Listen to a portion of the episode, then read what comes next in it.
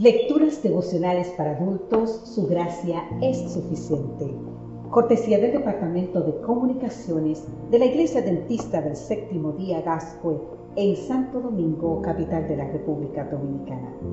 En la voz de Sarat Arias. Hoy, 23 de febrero, muchas gracias, papá.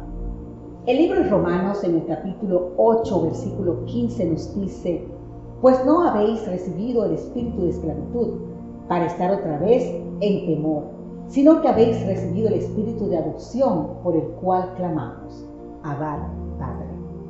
Abad es una expresión aramea usada para indicar una estrecha relación entre el Padre terrenal y sus hijos, que implica cariño e intimidad.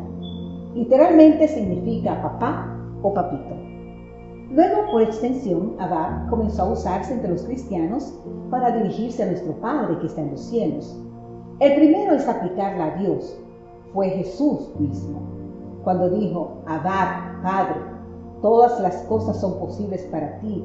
Aparta de mí esta copa, mas no lo que yo quiero, sino lo que tú. El libro de San Marcos capítulo 14, 36.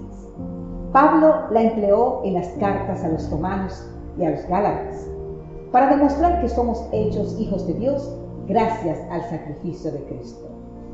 Lo que posibilita ese grado de intimidad es la influencia del Espíritu, que nos guía y nos adopta como hijos, concediéndonos el derecho de ser herederos y coherederos con Cristo. Así Pablo contrasta la esclavitud con la libertad del Hijo de Dios, es decir, el Espíritu que nos guía nos asegura que somos aceptados como hijos.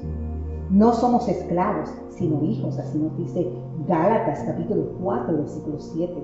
Es la aceptación de esta adopción que genera afecto, confianza, gratitud, compromiso, al punto de decir, Abad Padre. Adoptar es recibir y tratar a un extraño como hijo propio. Y Pablo aplica el término a los cristianos porque Cristo nos trata de esa manera, aunque por naturaleza eran extraños y enemigos. En términos jurídicos, se entiende como adopción el acto por el cual se establece un vínculo de parentesco entre una o más personas en una relación de maternidad o paternidad. En sus orígenes, en la adopción romana, existía lo que denominaban adoptio plena, que incluía la cesión de la patria potestad, y adoptio minus plena, que establecía un vínculo entre adoptante y adoptado, pudiendo o no generar derechos, es decir, no eran obligatorios. Pero te voy a hacer esta historia. Un niño estaba siendo hostigado por sus compañeros de clase por ser adoptado.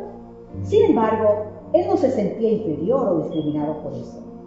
Así que un día le preguntó a sus amigos, ¿ustedes no son adoptados? ¡Qué pena! No se preocupen, alguien los va a adoptar, le contestó el niño. Era tal el privilegio que sentía aquel pequeño, que su autoestima estaba alta, se sentía valorado, querido, tenía sentido de pertenencia, un nombre, una familia, una educación, un presente, un futuro y una herencia.